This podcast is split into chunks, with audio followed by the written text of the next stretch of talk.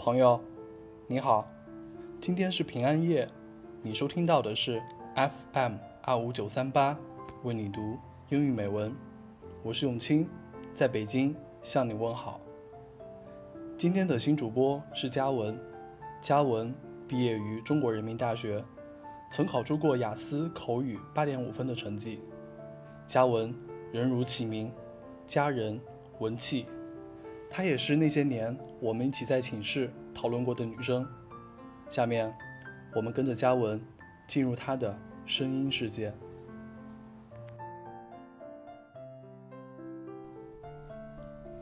亲爱的朋友们，我是今天的主播嘉文。今天我要跟大家分享的主题是生命的美好。在生活中，我们总会遭遇一些失落和挫败，比如说。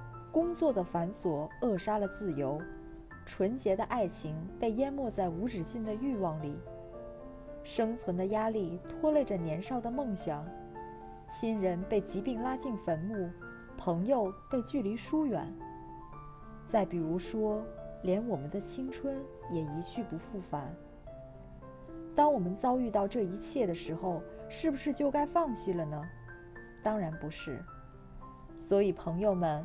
如果你也曾有过失落和迷茫，请来读一读今天的文章《生命的美好》，希望能让您找回那份美丽的心情。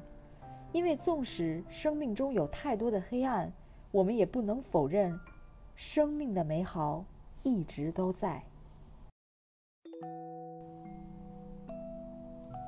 The goodness of life. Though there's much to be concerned about. There is far, far more for which to be thankful. Though life's goodness can at times be overshadowed, it is never overweighed. For every single act that is senselessly destructive, there are thousands more small, quiet acts of love, kindness, and compassion. For every person who seeks to hurt, there are many, many more who devote their lives to helping and to healing. There is goodness to life that cannot be denied.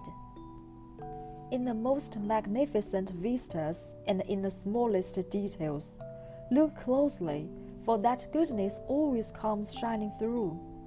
There is no limit to the goodness of life. It grows more abundant with each new encounter.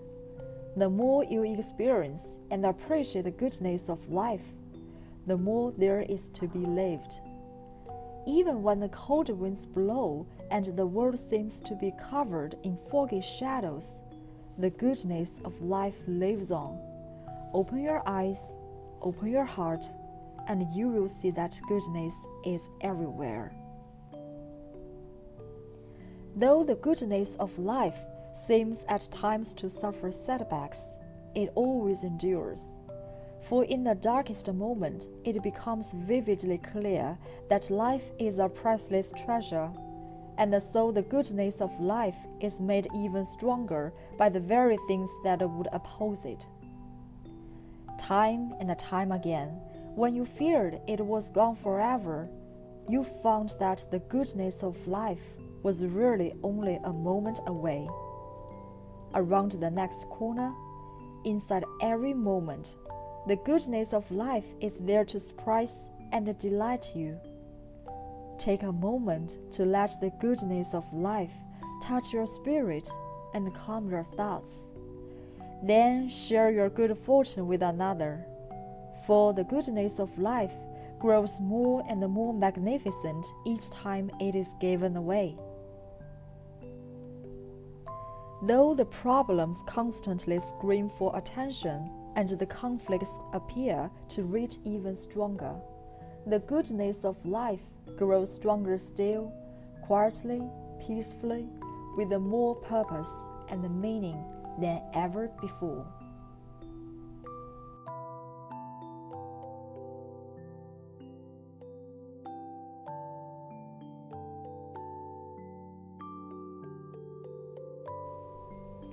生命的美好无处不在。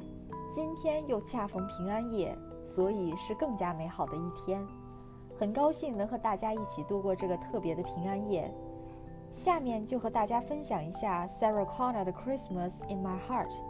祝大家圣诞节快乐！也希望每一位朋友从现在开始都能有一份美丽心情。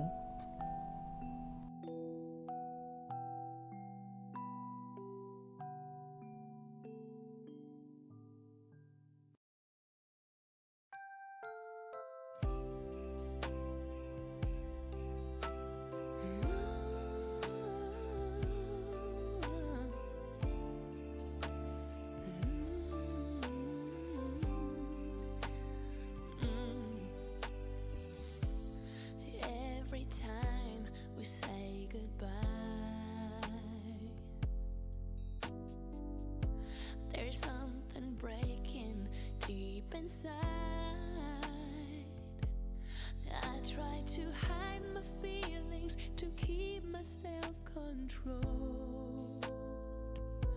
But somehow I can't deny what's deep inside my soul.